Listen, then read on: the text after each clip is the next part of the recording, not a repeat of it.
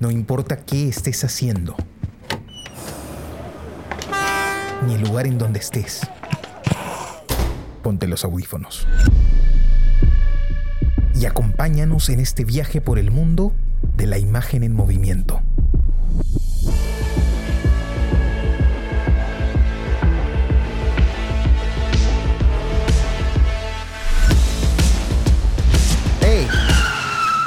¿Qué cine pasa?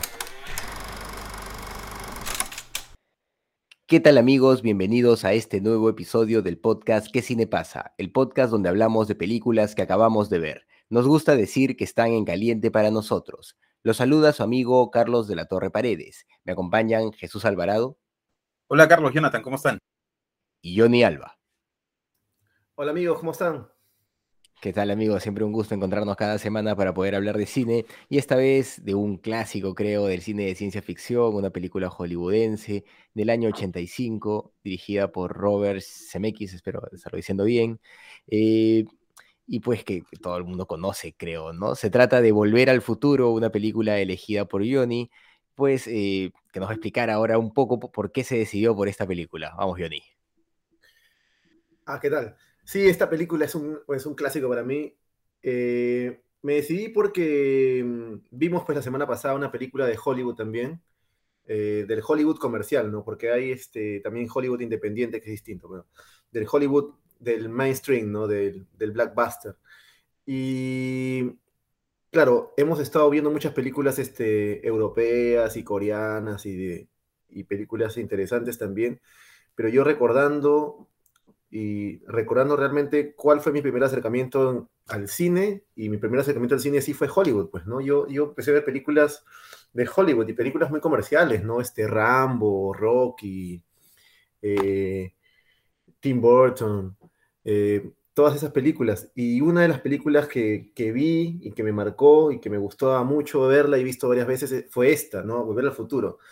Y cuando vi la última de Spider-Man me quedé pensando si ha cambiado un poco Hollywood desde ese, tiempo o si era solamente nostalgia, la que yo sentía por las películas que yo había visto de más chico, eh, si era nostalgia o si realmente habría más rigurosidad, qué sé yo. Entonces, Volver a Futuro es una película que yo había visto muchas veces porque me gusta mucho, pero nunca la había analizado, la había visto como para entretenerme, nunca había tenido la rigurosidad de ver, bueno, pues este, de qué, qué, qué cuál, cuál es el, cuál es el, el, valor cinematográfico de esta película, ¿no? Eh, y aparte hace mucho tiempo que no la veía, ¿no? La, he visto más, de mucho más chico. Eh, ahora la he vuelto a ver, pues tratando de verla con más de rigurosidad, tratando de, de, juzgarla un poco, de analizarla. Y, y bueno, la sorpresa es que aún así la película es muy difícil analizarla para mí, ¿no? Porque es muy emotiva esta película para mí. Es muy como que me, me, recuerda eh, otros tiempos. Pero ¿por qué esta película funciona? Yo creo que sigue funcionando, al menos la primera, más que las otras dos que ya tal vez han envejecido un poco por el, los efectos especiales y qué sé yo. ¿Por qué yo creo que esta película funciona o sigue funcionando? Este, porque claro, lo primero que uno piensa es una película de ciencia ficción, que habla sobre el viaje en el tiempo, una idea atractiva tal vez pero yo creo que esta película funciona por otra cosa, ¿no? Este, es una comedia, está en tono comedia, incluso las actuaciones son sobreactuadas, como suele ser en la comedia, ¿no? Este, o sea, ex exageradas, ¿no? Pero más histriónicas, que es la antítesis del, del, del, drama. Pero yo creo que funciona por el guion. E incluso este guion estuvo nominado al Oscar, ¿no? El guion de, de Bob Gale. Bob Gale también fue productor, trabajó con Robert Zemeckis en el guion. Porque Bob Gale, que es el guionista de la película, cuenta que la idea de la película se le ocurrió cuando estaba viendo un anuario de sus padres. Y viendo un anuario de cuando ellos eran adolescentes, eran jóvenes, y él se preguntaba, o la, pregunta que le vino a la mente fue, este, ¿yo podría ser amigo de mis padres? ¿O, o cómo serían mis padres en esa época? Y, lo dejó muy, lo dejó pensando de que sus padres también fueron jóvenes, ¿no? Uno, uno tiene la idea, cuando uno nace, los padres ya, ya están desarrollados, ¿no? Ya, ya, ya tienen su personalidad hecha, entonces tú conoces a tus padres como gente que te manda a tu cuarto castigado si te portas mal, ¿no? Qué sé yo. Entonces, tus padres ya son gente, pero tus padres también fueron jóvenes y tus padres también pasaron este, también tuvieron una, un pasado, también tuvieron que forjar sus personalidades, sus seguridades, inseguridades y todas esas cosas. Entonces, yo creo que la historia es más esa, ¿no? La historia es más ese reencuentro con, un pasado y es muy atractiva esa historia. Yo creo que ese es el, asunto. Y luego también está este, este, este, esta cosa media shakespeariana de involucrar personajes muy cercanos, ¿no? Había un director que se llama, había un guionista que se llama Guillermo Arriaga, que es el guionista de, de Amores Perros, que decía que algo que funciona mucho en la dramaturgia es este, generar conflictos de personajes muy cercanos, ¿no? Se ve desde, desde, desde las tragedias romanas, ¿no? Donde está Edipo, está este, el caso de, de Antígona, que son familias, la hermana con el hermano, qué sé yo, son cosas muy cercanas. Entonces, mientras más cercana sea la relación, el mejor amigo con la novia, mientras más cercano el conflicto se empodera, se, hace más, este, más potente, la historia se hace más potente. Y en, la dramaturgia está demostrado mucho eso. Entonces, esta película tiene eso, ¿no? Tiene ese, ese atractivo. Y todo está, digamos, envuelto en la historia del viaje en el tiempo, la ciencia ficción, la comedia, actores carismáticos. Pero yo creo que el guion tiene una premisa muy atractiva, muy interesante y que hace que uno se sienta identificado, ¿no? Que hace que uno se sienta, ¿quién no estaba en el colegio? ¿Quién no ha tenido, ¿no? Este, yo después de ver esta película he visto otras películas clásicas, ¿no? Por ejemplo, este, bueno, James Dean, eh, Rebelde sin causa. E, el, inicio de esta película es muy parecido al inicio de Rebelde sin causa de, este, de James Dean, que es un clásico del año 55. Este, eh, James Dean tenía en esta película un padre que era un, perdedor, ¿no? Este, era un perdedor y él como que se avergonzaba de su padre y él era distinto, ¿no? Y es muy parecido a, la, situación de, de Marty McFly, ¿no? Este, que empieza la película con su padre que era, eh, era un tipo que todos le pasaban por encima, ¿no? Y él, al ver, al ver esa, esa situación con su padre es que él tiene otra actitud distinta hacia la vida, ¿no? Este, sin Causa es una película, no recordaba el director, se llama Nicolas Rey, que es un director que, que Jean-Luc Godard admiraba mucho, ¿no? Decía que después de, era, siempre, siempre hablaba sobre las películas de, de, este director. Este, está todo eso, ¿no? Eh, hay mucho que hablar esta película, también hay cosas que también han envejecido, eh, la película desde el inicio le hace un homenaje a Harold Lloyd, y también voy a hablar sobre eso. La película eh, Safety Last de Harold Lloyd, es una película del año 23, que también voy a hablar sobre, un poco sobre eso. Hay bastantes referencias a otras películas. Se ve que Semeki siempre ha sido un, como un nerd del cine, ¿no? Que siempre admiraba su propio, su, propio cine, ¿no? Que es el bagaje de, de Hollywood, pero de la época brillante de Hollywood. Este, y nada, la película funciona, yo creo más que nada por el guion, pero también tiene otras cosas que hablar y creo que podemos extendernos más allá. Y también de las cosas que tal vez ya no funcionan o han envejecido, ¿no? como yo. Eh, Volver futuro es para, todos creo que es un clásico, ¿no? ¿Quién, quién no, no recuerda eh, escenas icónicas de esta película? Eh, y e, efectivamente, e, es una película que Claro que si bien podría considerarse pues que puede haber envejecido en alguna manera, no, no, es, no, no lo es tanto, no será por gráficos, tal vez por, por un tema de, de, ¿cómo se dice? Pues de, diseño 3D, no sé, lo que hacen hoy en día. En el momento se ve, por ejemplo, cuando sale el fuego, ¿no? Ahí se nota clarísimo que es un montaje, ¿no? Esas cositas serían, ¿no? Pero efectivamente creo que el guion mm, permite que la película sea una película atemporal, fresca, eh, el personaje funciona bien, porque si bien tú comentabas, ¿no? Que él es la contraposición a, su padre, eh, claro, lo es, pero tampoco es que le vaya bien, ¿no? También lo, tratan mal a él en el colegio, lo, ningunean, no le aceptan sus cosas. Entonces, eh, mm, claro, le va mejor que el papá definitivamente, pero tampoco pues es la estrella, ¿no? Tampoco ha podido resaltar como él quisiera y él también se siente frustrado y lo, deja notar muchas veces a lo largo del guion. Eh, creo que la película funciona, como bien dices, porque toca eh, el, tema pues íntimo, ¿no? De, la relación entre, entre él con sus padres, pero además creo que la, puesta en escena es bastante interesante, ¿no? Partiendo de la semiótica de la película en donde los relojes son algo permanente, ¿no? La presencia de, los relojes desde el inicio hasta el hecho de que sea un reloj que los manda de vuelta al, al a 1985, ¿no? Eh, todo eso eh, eh, me parece que tiene una configuración bastante interesante de parte del guionista. O sea, de cierta manera lo ha pensado bien, ¿no? Ha pensado bien los códigos con los que construye esta historia. Eh, si bien los personajes, claro, son, tienen un, matiz, pues, un poco exagerado, clásico en la comedia, creo que, funcionan en, este contexto también. tal vez es por los actores el, Doc pues es un, es un, gran actor, la verdad, ¿no? Y se, desenvuelve muy bien en el papel que, le plantean. Eh, y, creo que la película en general logra generar el lazo emocional pues con, los personajes, ¿no? Uno realmente espera que, el doctor se salve, ¿no? Yo le he vuelto a ver la película pues después de, tantos años y él la he visto tan bien como, como tú y ni muchas veces. Eh, y, ahora que la he vuelto a ver, volví a sentir lo mismo, ¿no? Yo, la, esperanza de que el doctor realmente lea esa carta en algún momento, ¿no? Y, efectivamente funciona. Creo que el guion está muy bien construido. Eh, todo, todo, todo el, planteamiento mm, respecto a cómo él se encuentra en la situación en la que se encuentra, la relación que surge con, su propia familia, ¿no? Con su madre, con su padre, es bastante interesante. El, el cómo nos muestran eh, también ¿no? hay, una cierta eh, sátira, una cierta burla respecto a cómo se, se, nos presentan nuestros padres, ¿no? Y cómo han sido realmente, porque la mamá siempre se le presenta pues como una cucufata, ¿no? Eh, al, hijo, ¿no?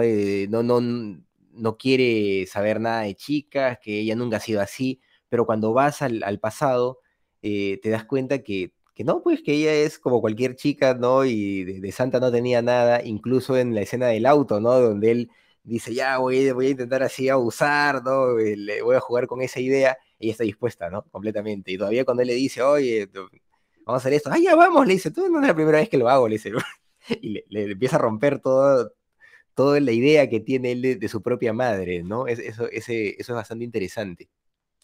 También me parece interesante la, transformación de los personajes en, sí, aunque tal vez en, en Marty no lo encuentro tanto, ¿no? Marty es un personaje que, eh, que yo no siento que cambie tanto, como que, se mantiene. Donde yo veo el cambio significativo es, es en el papá, tal vez, ¿no? Y, que funciona, ¿no? Funciona dentro de, la estructura de, la narración. Eh, Creo que es una película que va a seguir siendo un clásico porque toca un tema temporal, eh, el tema tabú también, pues que está presente respecto a, la relación posible con su madre, todo eso va a ser llamativa siempre. Mm, es una película que ha sobrevivido pues tantos años, ¿no? Eh, y, si bien comentas que que las otras están, pueden estar un poco desfasadas. No lo sé, habría que verlas, la verdad. ¿no? Yo ahorita que, que las pienso, mm, creo que no, ¿no? Creo que tal vez vuelvan a transmitir lo mismo. Tal vez la estructura de guion que, tienen es, es, bastante tradicional, bastante clásica, pero son películas pues que, que logran el objetivo que, que, se han planteado, ¿no? Y, por lo menos esta, ahora que la, he vuelto a ver, estoy convencido que transmite eh, la el, tema emocional que, tiene que transmitir el arte, ¿no? Se, deja sentir eso de alguna forma. Hay una intención estética, hay una intención narrativa, hay algo que se quiere decir respecto también eh, a, no a la posibilidad del viaje en el tiempo, ¿no? Sino a la posibilidad de replantearse las cosas, tal vez. Eh, Marty es un personaje eh, que, que, sin querer altera su propio, su propio destino, pero creo que eso conlleva una reflexión también de parte de, este guionista, ¿no? Que, como tú comentabas, piensa cómo hubiera sido conocer a, sus padres y eso lo lleva a toda una reflexión. Y es interesante que haya pensado también en la posible relación romántica que puede haber generado con su madre, ¿no? Hay, algo interesante también eh, de parte del guionista. Claro, ese es un, tabú clásico. Eh, creo que tiene todo eso. Me, parece que la película tal vez al final baja, se cae un poco porque... Eh, el, final no me convence. El final para conectar con la siguiente película me parece un poco tirado de los pelos, ¿no? El doctor que vuelve y agarra y le dice, este, hay que arreglar algo que va a pasar en 25 años, este, es tu hijo. ¿Por qué, Leo? ¿Por qué no podemos arreglarlo después? ¿Cuál es el problema acá, no? Eh, eso como que me deja un poco desconcertado, ¿no? Creo que la película pudo haber cerrado muy bien, pudo haber cerrado perfectamente donde, donde terminaba, ¿no? Donde el, el Toyota, que es también una propaganda increíble para Toyota. Eh, y ya, pues, ¿no? Yo, yo me lo imaginaba así. No sé, ¿tú qué opinas, Jesús? Bueno, em, sí, sobre eso, sobre esa parte específicamente, eh, podría decir, claro, que, que es más como un, un queco a la, a la siguiente película, ¿no? Eh, y no es más que eso, me parece que está puesto, ahí, por supuesto, para eso, ¿no? Para generarte esa sensación de que, de que viene algo más y como estrategia de, marketing, podríamos decir, es audaz, ¿no? Es audaz, porque sí te deja la sensación de que, claro, pues por supuesto en el...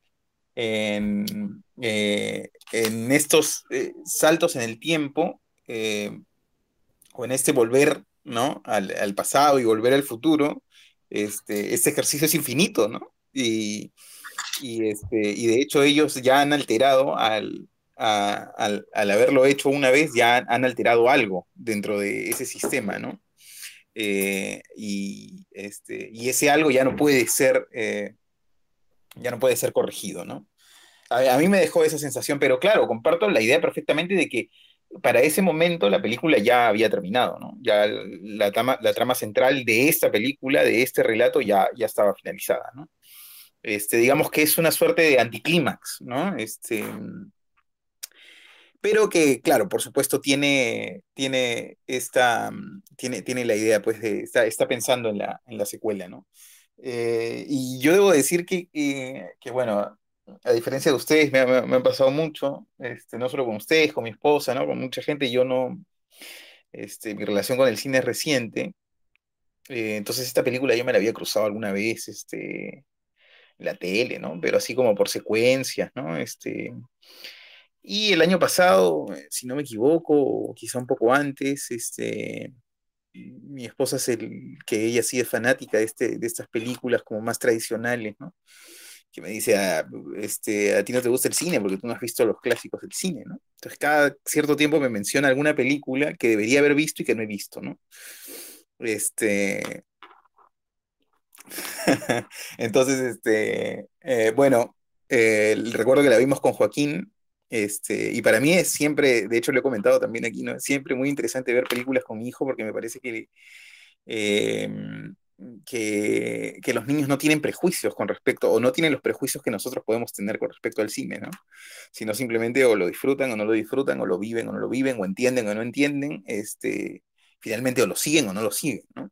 Eh, y, suelen ser muy crueles con respecto a eso también, ¿no? Porque eh, sobre todo hoy en día los niños se distraen muy rápido, entonces si la película no es lo suficientemente interesante, desconectan rápido de, eh, de la película, ¿no? Este, pero bueno, dicho eso, claro, yo tuve la oportunidad de verla este, ahí sí completa, ¿no? En, es, en, en esa ocasión, y ya en ese momento la película me generó una, eh, una muy buena sensación, ¿no? Al haberla visto completa. En efecto, como ustedes este, más o menos han resaltado, es una, eh, eh, es una película desde la perspectiva del guion, podríamos decir académica, ¿no? o sea, que está perfectamente amarrada, ¿no? Está muy... que funciona bien, parte de, bueno, ya lo decían ustedes, ¿no? Este, parte de este principio arquetípico, ¿no? de, de las relaciones básicas, ¿no? Lo mencionó, este, me parece también Jonathan.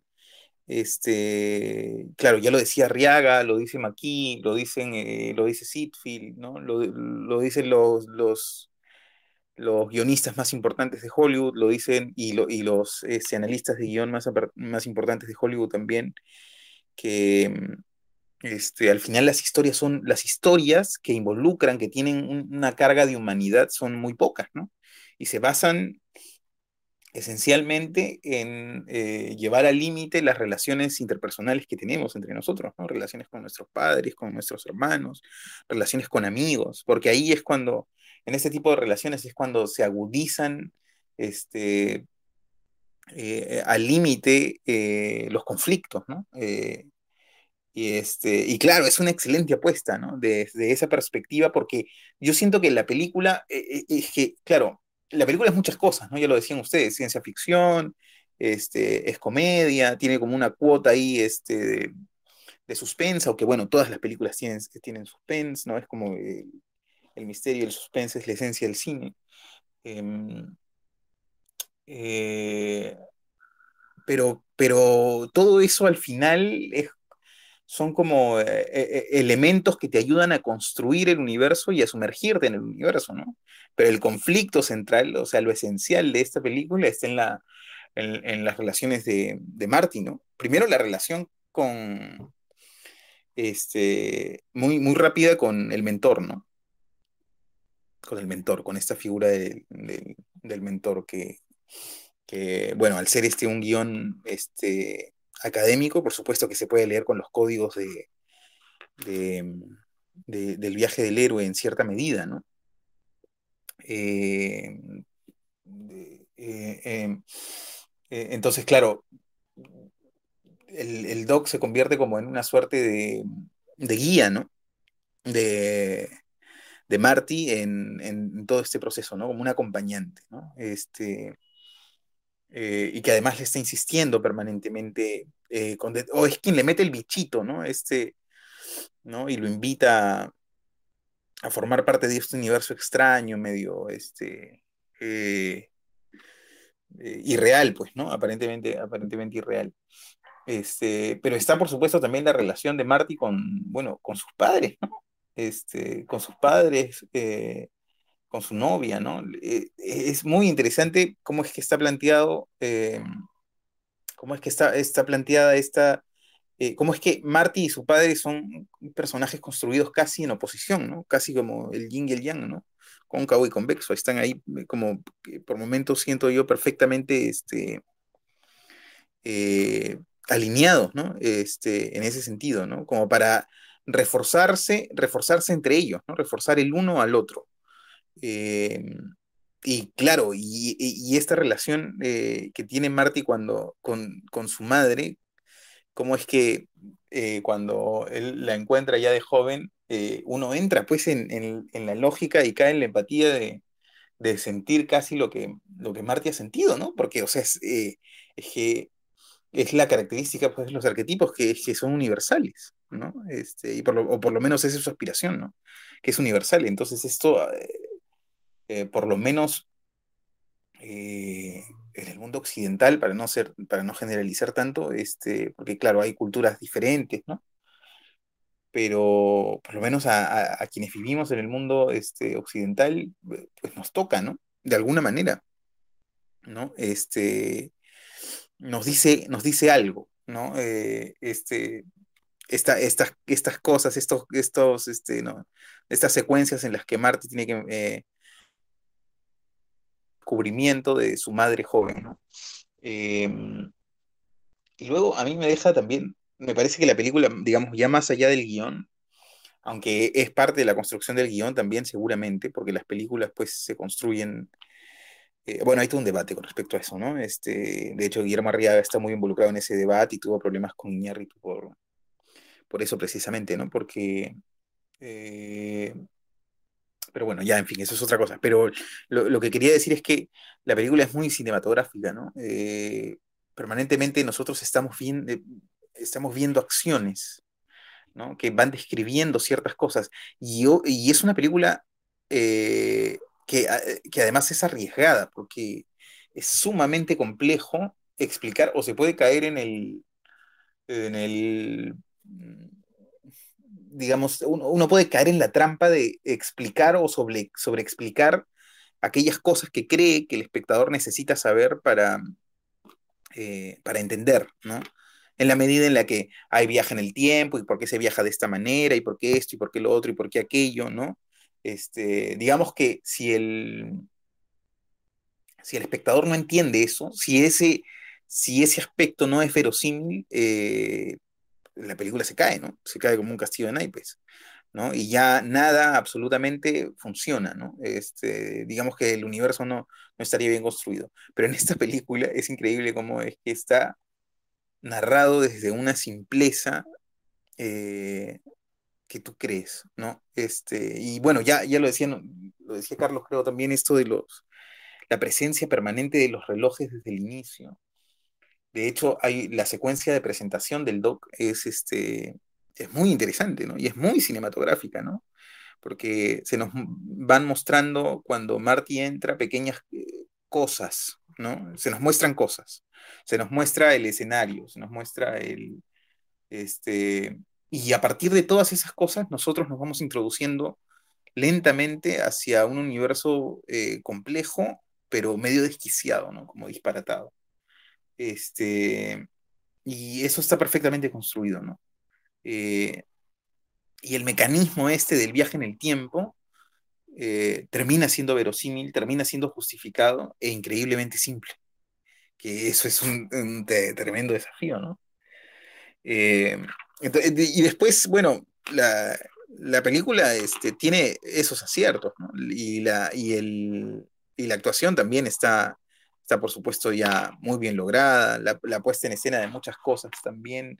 El punto, el punto de vista con el que juega la película también es interesante, también se ve en, en las secuelas, ¿no? Este, y que es fundamental en este tipo de películas porque el, el personaje está viendo desde muchos lados cosas distintas, ¿no? Y en tiempos distintos.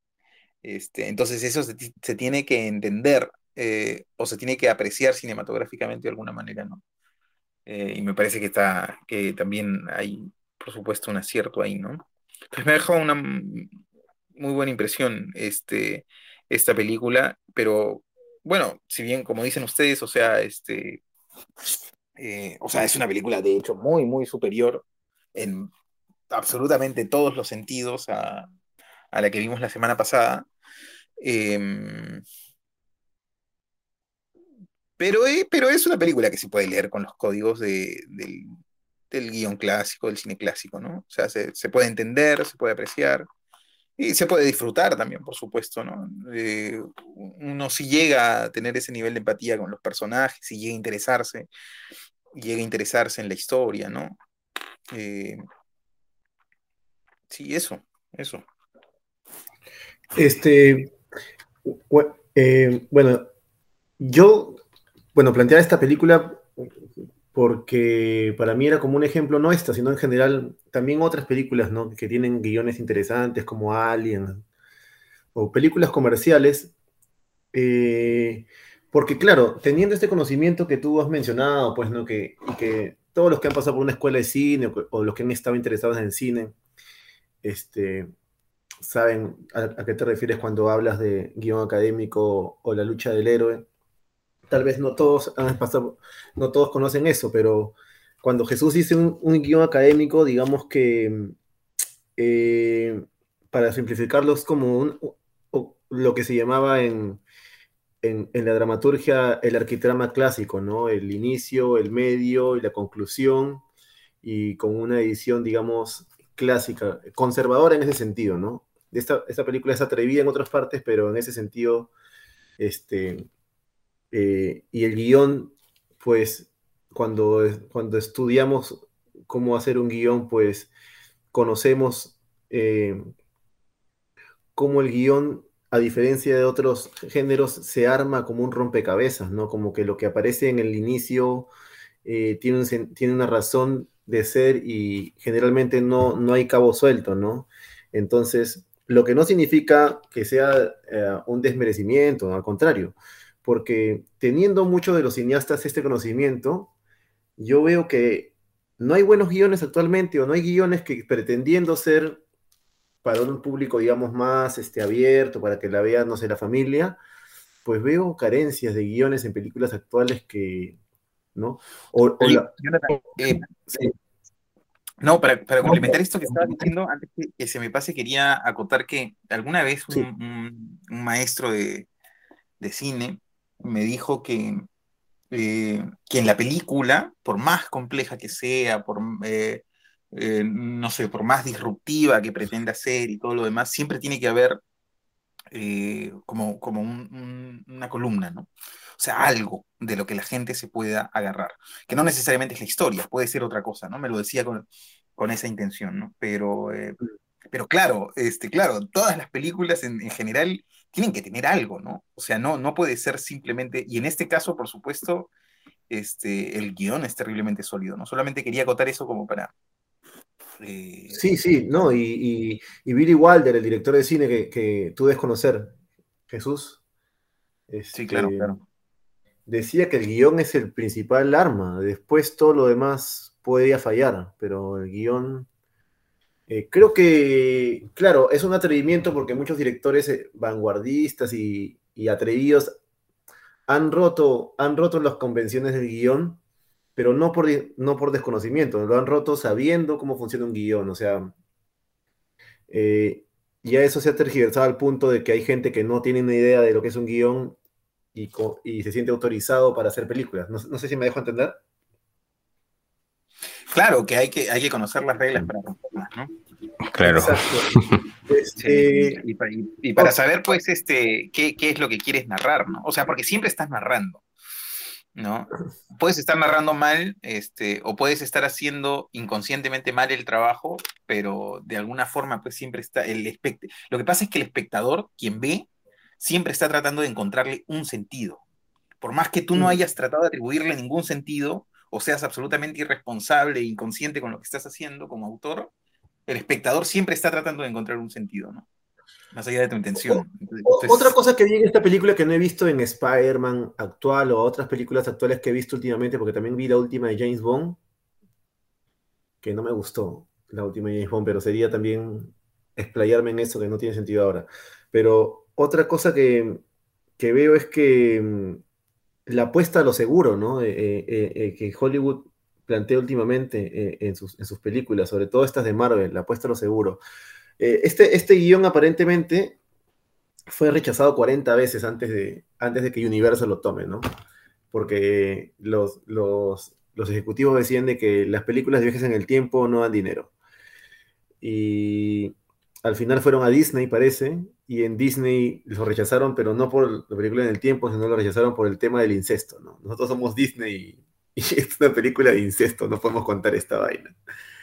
Y al final fue Universal que tomó la, apuesta y bueno, y se forraron de plata, ¿no? Porque la película costó aparentemente 19 millones, que es un presupuesto corto incluso para esa época. Actualmente le pagan 20 millones a un solo actor, ¿no? Pero la película costó 19 millones en esa época y facturó 391 millones de dólares, ¿no? Que hizo mucha plata. La película en, el año 85 superó en taquilla a Rambo 2, a Rocky 5, que eran películas muy, muy taquilleras, ¿no? Este... Y, las dos de Stallone. Y las dos de Stallone, ¿no? Stallone que, que siempre busca el dinero. Este, aparentemente esta película parece que inicialmente, y, hay, hay, prueba de eso, de que habían elegido otro actor, porque Michael J. Fox, que fue el que actuó finalmente, estaba, estaba grabando una serie muy conocida en esa época y su contrato no le permitía grabar la película. Entonces eh, eligieron un actor que se llamaba Eric Stoltz o algo así. Y, pero cuando ya tenían grabadas algunas escenas se daban cuenta que no funcionaba el actor porque no porque fuera mal actor, sino que estaba tomando el papel de forma muy dramática, ¿no? De forma muy seria. Y, no era el código que estaba buscando Zemeckis, ¿no? Zemeckis estaba buscando el código de la comedia, que no, que, está en un tono más arriba, ¿no? Que muchas, muchas veces está incluso sobreactuada, sobre todo el Doc, que está sobreactuado muchas veces, pero hay una frase de Al Pacino que decía, porque a veces Al Pacino también lo han, acusado de ser sobreactuado, y Al Pacino decía que sí, que, que el actor puede ser sobreactuado, pero siempre tiene que transmitir verdad. El actor puede ser sobreactuado, sí, pero siempre tiene que transmitir verdad, ¿no? Y tú lo ves al Pacino en cara cortada y, tú le crees todo, ¿no? Y sabes que está sobreactuando, pero tú le crees todo, ¿no? Y es algo que pasa mucho en, esta película, ¿no? Eh, el carisma funciona mucho, este, la referencia a Harold Lloyd que mencionaba es este, esta película, no sé si tú recuerdas, este, sabes de Harold, hay tres genios del cine, pues, ¿no? Este, Chaplin, Buster Keaton y Harold Lloyd. Y Harold Lloyd tiene una escena muy clásica con un reloj, donde se queda colgado el reloj. Y en la escena inicial de, de, Volver al Futuro hay un reloj que tiene un, la imagen de Harold Lloyd. Y la última escena este, de la película, pues está en el reloj. Y el Doc prácticamente tiene varias, varios planos muy parecidos a los, que, a los de la película esta del año 1923, que es un clásico, ¿no? Eh, en el aspecto cinematográfico, como había dicho Jesús, esta película tiene varios aciertos, ¿no? Pero eh, ¿Pero por qué? Eh, yo creo que es porque la película tiene casi un storyboard muy, muy pensado, ¿no? A ver, las escenas de, ir contra el tiempo eh, son muy, han sido muy, muy, este, muy usadas en Hollywood hasta el cansancio. Ya tanto así que ya no generan, a veces ya no generan ni suspenso, porque saben de que siempre es el clásico héroe corriendo detrás de, de un de algo, una ola o algo que lo está persiguiendo y está a punto de matarlo, ¿no? Y al final salta y se salva. Esa es la clásica, ¿no? Ir contra, contra el tiempo. Pero yo, la, forma en la que construyeron, este, que es una, es, una de mis escenas favoritas, el último escape de Martin McFly, cuando, cuando él tiene que esperar el rayo, del, el rayo que llega al reloj. Y todo lo que pasa y la forma en la que está, eh, los planos, la forma en la que está contada esa parte, está muy bien contada. Hasta, hasta podría usarse para, para una clase de cine de cómo usar los valores de plano y cómo usar el montaje. El montaje está muy bueno y el sonido también. El, uso del sonido. Eh, y el guion ayuda mucho. ¿Por qué? Porque ellos están luchando no solamente contra, contra estar a tiempo para, para, para poder regresar al futuro, sino también con la carta. Entonces tienes dos factores que hacen de que la escena funcione, ¿no? Porque generalmente los guionistas ponen solamente una situación y es previsible que se va a salvar de la situación porque el, protagonista es, que se yo, el héroe de la película, ¿no? Pero aquí ponen dos situaciones, eso genera, genera un ambiente que le da realidad, que le, da peso dramático a toda, esta, a toda esta situación, ¿no? Porque si fuera solamente el único objetivo eh, eh, viajar en el tiempo, a tiempo, eh, yo creo que perdería peso, ¿no? Y todo está muy bien contado, ¿no? los valores de plano en el tiempo preciso.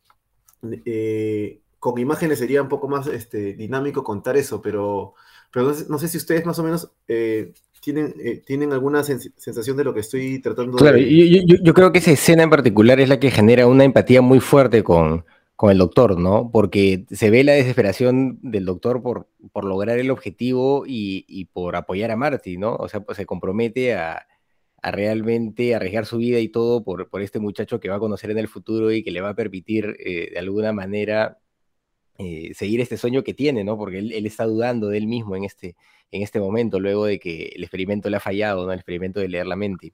Eh, creo que, como bien dices, claro, e, es un momento muy, muy usado, ¿no? Muy usado este de estar contra el tiempo, particularmente hacia el final de las películas, pero está bien construido, ¿no? Porque eh, pese a todo, pese a que uno sabe cómo va a terminar, genera tensión. Y eso es todo lo que necesita. Tú no sientes que te están contando algo repetitivo, a pesar de que muchas claro. yo le sentí, ah, sí, este ya va a correr. Claro, aquí estás tenso, diciendo, ahora, ahora qué va a pasar, dices, ¿y ahora qué va a pasar? Porque no se termina, ¿no? Claro, aparte, muchas veces se, se, se, rompe ese cable y de forma verosímil, y cinematográficamente verosímil, en plan. O no llega, ¿no? Este, cuando llega a conectarlo y tú dices, ya está, y ve y no, no ha llegado, ¿no? Entonces sube, siempre sube la tensión, o sea, está muy bien manejado en el guion también. La música, la música de, de Alan Silvestre, que está muy bien usada la película, a pesar de que...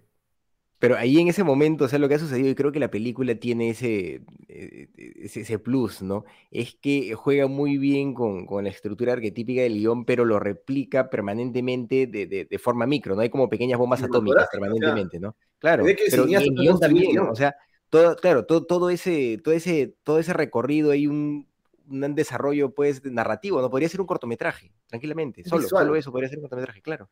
Eh, y, y, porque va avanzando, va avanzando y llega a un clímax, y creo que eso es lo que tiene la película de forma permanente, ¿no? En distintos momentos te revienta con clímax que pues permiten que la película avance rápido y, y, se haga de cierta forma emocionante, ¿no?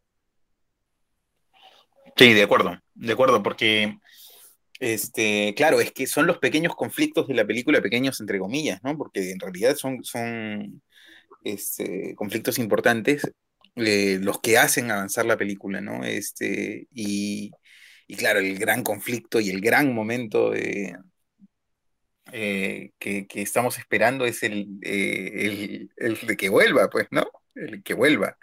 Que Martin, que Martin pueda, pueda volver, ¿no? Pero como bien decían ustedes, yo pensaría no solo en, en cómo es que a lo largo de, todas las escenas se van construyendo eh, se van construyendo los momentos de conflicto, ¿no? Posteriores y se hacen verosímiles, ¿no? Este, a nuestros ojos se vuelven verosímiles. De verdad, tú es que no sabes realmente eh, si es que Martin va a volver o no, ¿no? Y esa angustia te invade. Y eso es fundamental, pues, en, una, en, una, en una, película de este tipo, porque, eh, porque de todos los posibles finales, ese final se te tiene, se, se, te tiene que hacer este, verdad, ¿no? Se tiene que hacer verdadero. Y, el, y me pasa con el, con, claro, pero lo que quería decir es que, que, que, hay un criterio que es fundamental, ¿no? Y es la personalidad del doctor. O sea, cómo, cómo está construido el personaje del doc al punto que tú sabes, este, o, o para ese punto ya crees fehacientemente que, que el doc se está jugando, se, se está jugando la vida, ¿no? Él en ese momento, ¿no?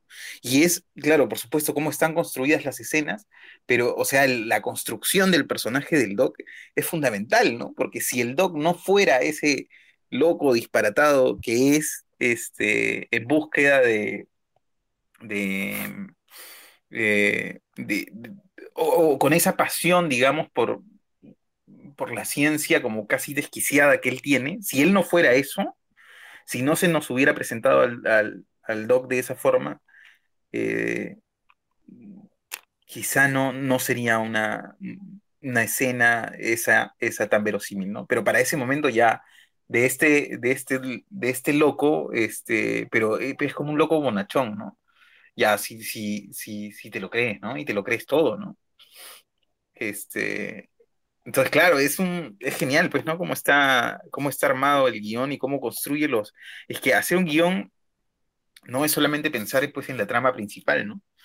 Que por supuesto la trama principal es fundamental, pero al final lo que alimenta el guion y lo que hace que aparezca una historia, una historia fundamental son este, estos criterios que parecen eh, que, que, están como, que son como paralelos, pero que son fundamentales también, ¿no? Las subtramas, este, eh, ahí podríamos hablar pues de la relación de Marty con sus padres, de esto, de lo otro, de la novia, este, eh, de la propia subtrama del, del, doctor, ¿no? Que ya, del doc, que ya lo decía Carlos, ¿no? Que, este, que, que cuando Marty lo encuentra es un tipo frustrado, ¿no? Este, entonces esa subtrama pero, pero, hablando del doc, es, es interesante que, que se nos presente de esa forma en un primer momento y e incluso, ¿no? Cuando, cuando lo, lo matan en, un, en, las primeras partes de la película, en los primeros momentos de la película, yo, yo lo veo todavía un tipo eh, muy inmaduro, un tipo con frustraciones, con dudas.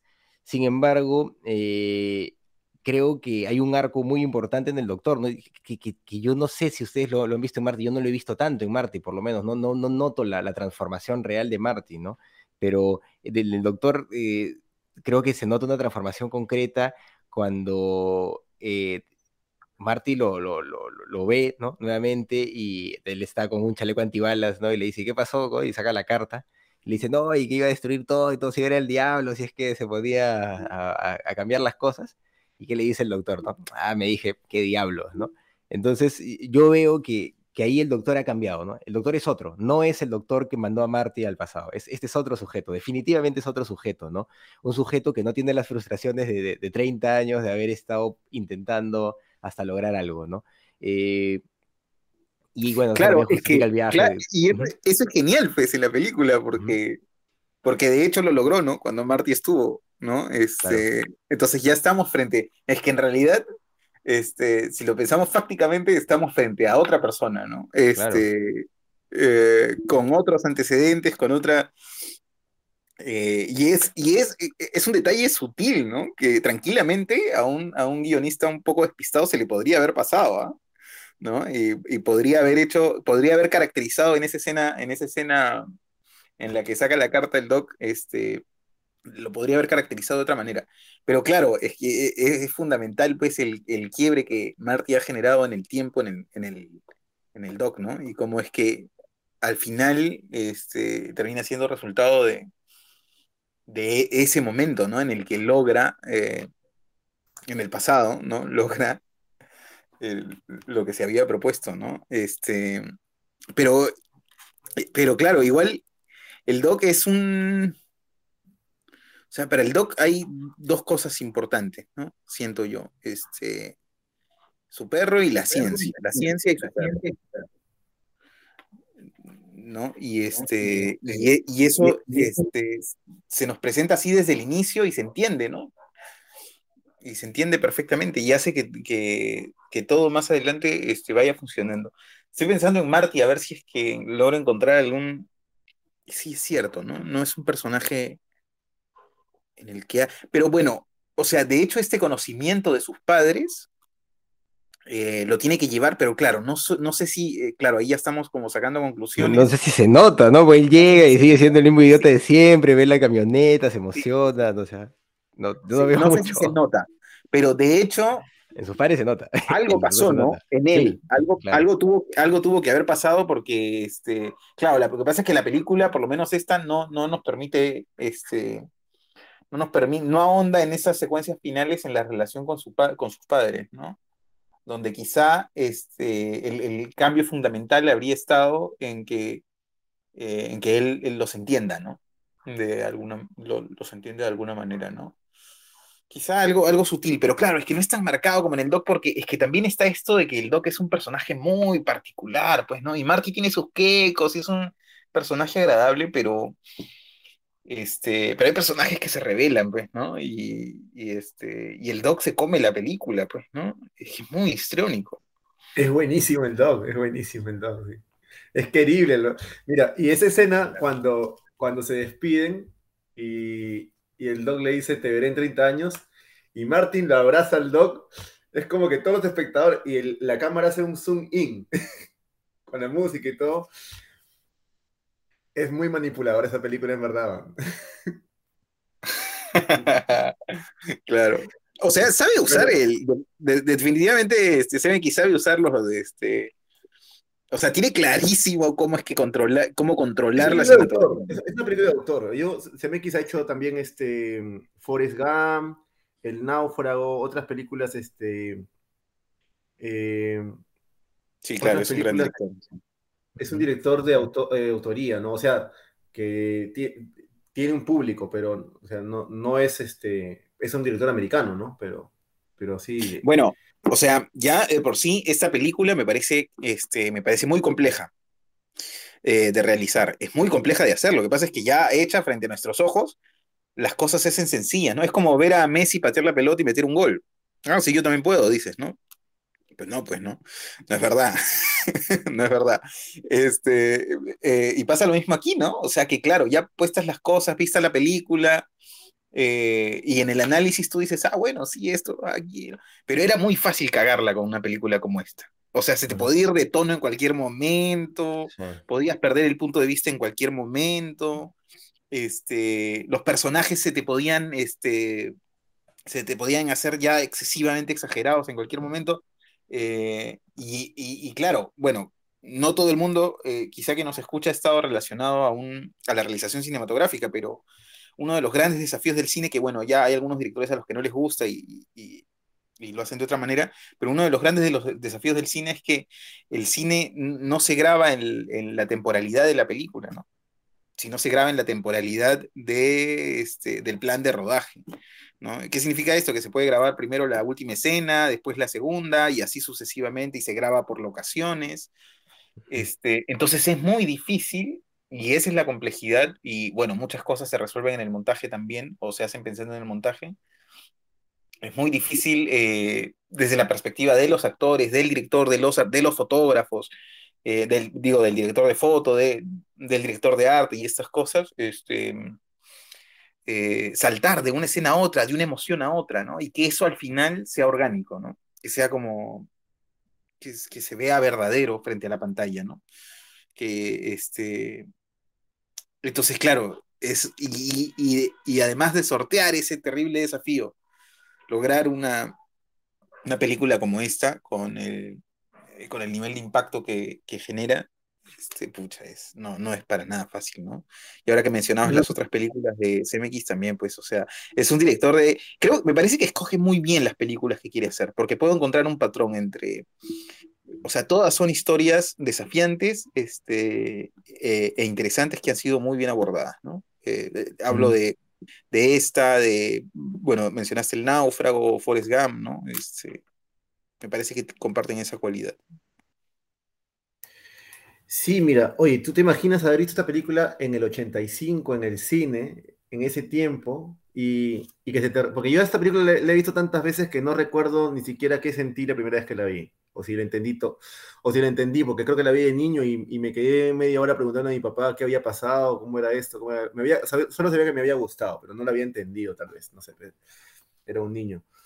Pero para una persona del 85, ese tiempo, ver esa película, ¿no? Con los efectos especiales a pico que tiene esa película, este, debe haber sido un, un locón de haber sido ver esa película en ese tiempo, creo yo. Claro.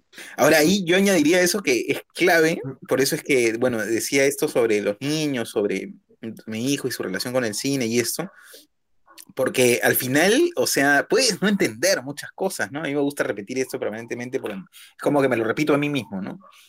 Que hay cosas que no se pueden entender, pero, o sea, lo esencial este, tiene que estar, ¿no? Tiene que generar como una...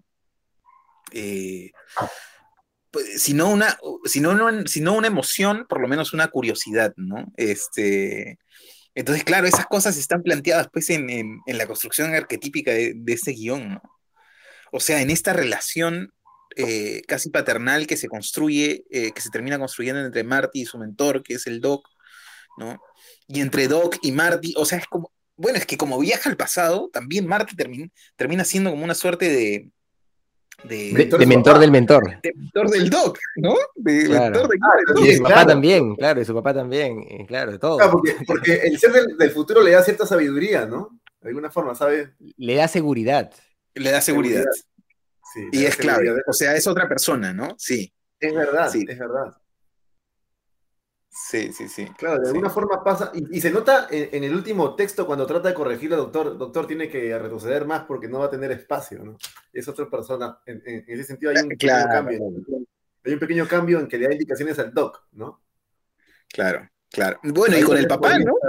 O sea, ser el, eh, o sea, el artífice de, de, de que el, el, papá finalmente este, sea, sea diferente, ¿no? O sea, tiene muchas cosas esta película. Entonces, claro, tú piensas en eso, eso cómo no, cómo no va a generar empatía con un joven de 20, 25 años, ¿no? Por supuesto, ¿no? Este, eh, por supuesto que lo, lo, entiendes, este, lo... Eh, claro, y, y no solo con ellos. Con tu hijo, ¿no? Ese va a cambiar esta película con tu hijo, digo. Sí, es bacán. Yo recuerdo que Joaquín, igual, igual que, eh, por eso lo comentaba, porque tú decías que te quedaste con muchas dudas y esto y lo otro, pero a, a Joaquín también como que le pasaba eso, ¿no? Pero ¿y esto por qué pasó? ¿Y esto que y aquí qué? ¿Y esto? Pero, sobre todo eran como cosas, este, eh, de, como para entender absolutamente todo, ¿no? Cosas como de, de, del artefacto este de volver, de viajar en el tiempo. Pero, o sea, lo que me parece fundamental es que pasa que muchas veces tú terminas de ver una película y, y, y, no te dan ni ganas de preguntar nada, ¿no? Simplemente pasas a la siguiente claro. o, este, sí. o, o, o, bueno, te paras, te vas al baño, ¿no? O cualquier otra cosa sin ningún comentario, sin nada, ¿no? Eh, y, hay, y hay películas como esta en las que, este, bueno, o sea, el conflicto central está tan bien construido que te interesa entender más, ¿no? Quieres entender más, quieres entender más eh, quieres saber más. Este, y eso es clave en una película, ¿no? No siempre la película misma te lo da, porque es difícil que. Y no todas las películas tienen la pretensión tampoco de, de abarcar, de dar todas las respuestas, ¿no? De abarcar la historia en su plenitud. Este. pero por lo menos que te deje esa necesidad de saber, de querer involucrarte con ese universo, es clave, ¿no? Eh, y habla de, un muy buen resultado. Ya después creo que de haber hablado cosas fascinantes de, de, la situación esta de la película, hay otras cosas en segundo plano que, que también son fascinantes, pero y, que inclusivemente, inclusive creo que era lo fascinante de esta película que todos pensaban que, que, sería, ¿no? Que es viajar en el tiempo, ¿no? Porque al final de la película hemos terminado hablando de otras cosas, que yo creo que es lo más importante de la película, ¿no? Estas relaciones de papá. Pero también es fascinante ir a ver que alguien del 85 vaya a ver cómo era el 55, es una historia, es muy, es muy bacán, ¿no? El mismo pueblo, el mismo lugar, este, las costumbres, son cosas que ayudan también a la película, ¿no? Que tal vez uno pudo haber pensado de que de eso trata la película, ¿no? Cuando la película trata de otra cosa, pero eso, eso, eso también está muy, muy bien marcado, ¿no? Hay bromas al este, respecto en toda la película, ¿no? El tema de la, construcción del skate, ¿no? O sea, Marty creó el skate, Marty, le dio la idea a Chuck Berry para hacer Johnny B. Good, ¿no? ya, influenció en la, invención del rock and roll con, claro. con la canción de Chuck Berry. Marty cambió todo, ¿no? Ese es más o menos. El primo Chuck. Es alucinante todo eso, ¿no? O sea, ya la película eh, o sea, el mismo hecho de viajar al pasado a una época tan... Aparte es una época muy particular para la historia pop. De los gringos, de, los gringos, sí. Porque ya, mire, en ese año salió un estreno Rebelde sin causa, que es una película estereotípica. Por eso que yo creo que todo el, el, el ambiente del 55 tiene algo de esa película para mí, bueno. No, pero la, posguerra es importante culturalmente, ¿no? Para, para los gringos, o sea, todos los, años, pues. todos los años 50, o sea, incluso hay mucha ciencia ficción que, que, remite a esa época, ¿no? Claro, importante, modelo de familia, ¿no? Este, la, la idea, pues, de cenar todos, esa idea concreta que tenemos de la familia gringa es de los 50, ¿no? Y se mantiene hasta ahorita, y claro, es, es, es, importante. nostalgia algo pasa con mi sonido. Hay una nostalgia constante con esa época del 55. Y ahora, así como ahora hay una nostalgia constante con el 85, con los 80, ¿no?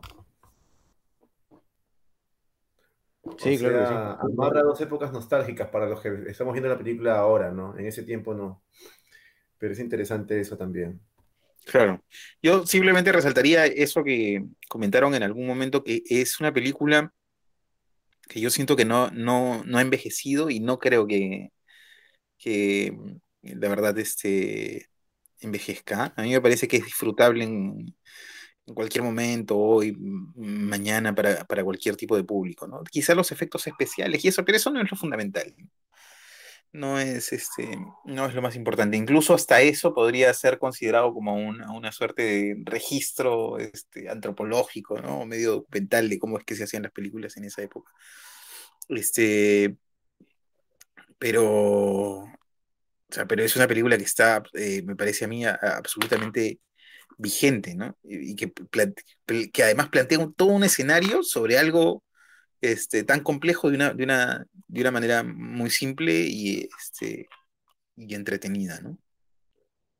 E, eso me parece que es un súper desafío. Definitivamente. Estamos listos, creo, ¿no? Sí, yo creo que sí, estamos listos para calificar. Bueno, a ver, ¿quién empieza? Johnny va, va de último. Vamos, Jesús, tú o yo. Ya, voy yo, voy yo. Este. Ya, a ver, voy yo. Ya, voy yo. Este. Eh, mejor, anda tú, weón. Tengo que responder algo. Ya. Me está escribiendo. No me toque. Ya, ya, voy yo entonces. A ver. Eh... Lo voy a decir en voy Ya, voy yo. Eh, bueno, es una película, pues, creo que importante para, para cualquier generación, la verdad, ¿no? Como, como comentaba Jesús, eh, es una película temporal, yo, yo lo creo también. Es una película que ha marcado tendencia. Eh, es una película que se sigue viendo hoy en día y pues se puede disfrutar, lo comentaba Jesús con, con Joaquín, ¿no? Con su hijo. Yo tengo amigos, pues, que, han usado el estilo Marty McFly alguna vez en su vida, ¿no? Eh, todavía marca algo en la cultura de, no sé, pues, del siglo XXI, ¿no? Es interesante también eh, cómo, nos muestran esa época, ¿no? tanto los años 80 como los años 50, eh, respecto al cambio cultural que se está dando, Se nota también cuando él toca en su, en su colegio, pues si no le aceptan un cierto tipo de música, los más conservadores, ¿no? Hay un, hay un cambio cultural que se viene porque esa es la música que nosotros ahora pues conocemos como la música antigua, ¿no? Básicamente. Entonces podemos ver estos registros que, son interesantes. El, guion está muy, muy bien construido y los personajes eh, son, son icónicos, ¿no? Creo que... Mm, si, bien hay, algunos momentos como cuando está desapareciendo de las fotos, ¿no? que no, no, me, no, me queda tan claro por, por, qué se dan las cosas de esa forma en el guion, eh, que es cuando el papá deja que la mamá, que, se la lleven a la mamá en un rato en el baile y, después este, vuelve ¿no? y la rescata de cierta forma en el baile mismo, ¿no? ya después de haberla salvado de, de Vic. Eh, y en ese momento la foto levanta. Eso creo que es un eh, no sé, un, truco, ¿no? Del guion para, para subir la tensión, que era innecesario, ¿no? Me parece que no, no contribuye mucho, pero son cosas mínimas que yo le veo de, ese tipo a la película en el guion, ¿no? Creo que en general es un guion bastante sólido, que como se estaba comentando, eh, toca un tema tan complejo como el viaje en el tiempo de una manera simple, eh, dinámica, entretenida y que claro, si bien cuando uno es niño deja muchas preguntas, hoy en día que uno lo ve, pues casi no, no deja preguntas, ¿no? Y, puede comprender tranquilamente lo que, lo que está pasando y que ahora Marty ya no se encuentra en donde se encontraba en un primer momento, ¿no? Eh, lo que abre la posibilidad, pues, a, las secuelas que, vienen luego. Es, es, una película con mucho, mucho valor cinematográfico, hay un trabajo estético interesante, hay una semiótica interesante en la película, la utilización de los relojes de forma permanente a mí me, pareció muy interesante eh, y, creo que está bien trabajada, bien lograda. Mm, eh, la relación que, se construye con que construye Marty con su madre también, esa relación incestuosa, eh, es interesante, ¿no? Desde cómo se plantea y cómo permite mostrar a la madre en, en un momento diferente, ¿no? Y, en contraposición a lo que decía ser, porque si bien el padre sí era el mismo idiota, la mamá no, la mamá era diferente, ¿no? Y esa es la relación con su padre, con el padre de Marty, lo que termina, pues, eh, desgraciando su vida de alguna manera, ¿no? Pero eh, ella no era así, ¿no? Y eso lo, muestra eh, esta relación que tiene Marty con, con su madre de, alguna forma que, pues es, es, incestuosa, ¿no? Y, y Disney puede haberla rechazado, pero está muy, muy utilizada en, la historia de, después de, la ficción, ¿no? Justamente porque toca temas tan, tan íntimos y que creo que, eh, que son universales, ¿no? De alguna forma. Entonces, esta es una película que, que va a seguirse viendo de todas maneras. Eh, y pues ha sido un gusto, la verdad, volverla a ver después de tanto tiempo, ¿no? Creo que me han dado ganas incluso de ver la siguiente, ¿no? Vamos a ver si me doy el tiempo. Bueno, en este caso yo le voy a poner 7.5. Eh, ya, genial. Ahora sí voy yo, este... Em, bueno, sí, a mí también me, ha gustado mucho la película, ¿no? Este, eh, siempre es interesante ver este tipo de cine y de hecho yo soy convencido de que en Hollywood, este, por supuesto, es que también lo que pasa es que la industria es gigantesca, ¿no? Es gigantesca. Y este, claro, siempre hay un margen de, de películas buenas y de, películas y de películas malas, ¿no? Cuando se hace tanto, este, pues hay un gran riesgo de que un buen grupo de películas, este, la mayoría quizá no, no, sean tan buenas, ¿no? Sobre todo si es que se tienen como criterios más industriales, ¿no? Este, de, del cine que, que, es para mí algo un poco más artístico, ¿no? Em, y creo que esta película es una, es una buena demostración de eso, ¿no? De que existe un, buen cine comercial. De hecho, no solo esta película, ¿no? Hay varias películas que hemos visto en el, en el podcast este, que se enmarcan en lo que se denomina comercial este, y que han funcionado, ¿no? Y que, que, son bastante buenas, ¿no? Y que han sido muy interesantes, que tienen este, como criterios autorales también, ¿no? Eh, o, se, han realizado bajo, bajo criterios autorales, ¿no? Entonces, en ese sentido, esta película este, me ha gustado mucho, me, parece muy interesante. Sin embargo, yo debo decir, a pesar de que me parece que la película funciona perfectamente y este, y, va a seguir funcionando, eh, que es una película que no, no yo siento la verdad es que, que no ha envejecido este, eh, en lo fundamental, ¿no? Que no, no, ha envejecido en lo fundamental y eso es, es, este, es muy importante para medir una película eh, de este tipo, creo. Em, sí, siento que, claro, que es una película que se puede leer con los códigos de, de del cine clásico, ¿no? Del cine, del cine tradicional. Me parece que es una muy buena película. Em, y, este, y eso, y no, no, sabría que, me parece que está muy bien dirigida, que hay muy eh, hay muchos méritos en eso, ya lo decía Jonathan, ¿no? Cómo es que están construidos los las secuencias este, en función a sopesar correctamente los valores de plano, ¿no? Para ir construyendo tensión desde una perspectiva audiovisual y todo eso, todos esos criterios están, eh, ¿no? Sin embargo, a nivel personal, cuando por lo menos yo veo las películas, este, y sobre todo cuando veo las películas para el podcast y las califico para el podcast, siempre estoy buscando permanentemente como, em, no sé, mm, sorpresas, quizá, de repente. O sea, pero no sorpresas en el sentido de sentirme sorprendido, sino de, o sea, no, no sorpresas, quizá, sino como quizá eh, un poco más de atrevimiento, ¿no? Este, sí, sí. Em, entonces, bueno, yo le voy a poner ya para no darle muchas más vueltas, yo le voy a poner a esta película 7. Buena, buena, parece que la ha calificado bien, ¿ah? 7 es un montón. Este.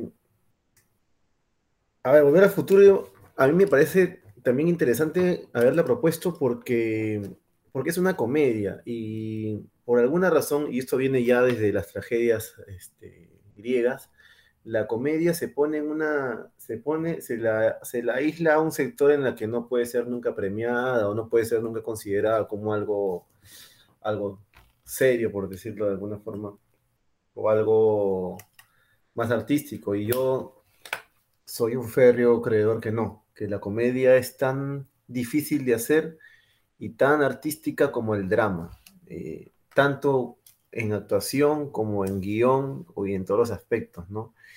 Y hay comedias que son atrevidas, pues como esta, ¿no? Que inclusive juega con el incesto y esas cosas, ¿no?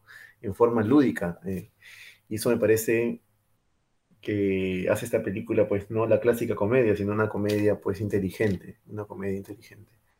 Aparte de la ciencia ficción. Y, y la música de, Alan Silvestri, que no lo había mencionado tanto antes, eh, eh, dominó al Oscar dos veces, me parece genial en esta película, me parece excelente. Este, yo le voy a poner un 8 a esta película, solamente para que tenga, llame un poco más la atención en el podcast y, y, y creo que ha sido un gusto volver a verla, ¿no? Creo que ha sido un gusto disfrutar de esta película. Bueno, va a tener 7.5 la película, bueno, es una buena calificación, definitivamente, ¿no? Y Volver al Futuro es un clásico, ¿no? Está, bien, la recomendamos. Más de 7 para arriba ya está recomendada. Yo creo que hasta de 6.5 para arriba puede ser, ¿no? Así que estamos bien con Volver al Futuro. es una felicitación de todas maneras para, pareciendo hollywoodense, ¿no? Que a veces nos trae cosas como Spider-Man que calificamos con 3.5, que sí es una desgracia, ¿no?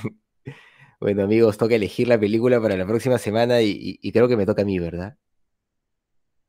¿Me toca a mí? ¿Cierto? Tú lo sabes bien, Carlito. ¿Cómo, disfruta, Carlos, este momento, no? creo, creo que me toca a mí, dice. Por supuesto. Mire, yo iba a proponer, yo estaba pensando en, varias películas, ¿no? Yo creo que todos acá queremos compartir cine y nos emociona de alguna forma. Y estaba pensando en, dos películas previamente, ¿no? Cuando, empezó, cuando empezamos esta temporada, yo estaba pensando en Pequeño Gran Hombre con Dustin Hoffman. Eh, ah, bueno. Pero vimos un, western, así que dije, mejor ya no. Eh, y luego estaba pensando en un musical, ¿no? Creo que no, no, hemos visto musicales todavía. Y, lo estaba pensando, la verdad, y estaba dudando si decidirme por, eh, eh, por The Wall, ¿no? Si decidirme por The Wall o por Fantasma en el Paraíso, ¿no? De, de, Brian De Palma, me parece que es Fantasma en el Paraíso, y The Wall, pues, es de este. de Alan Parker, ¿no?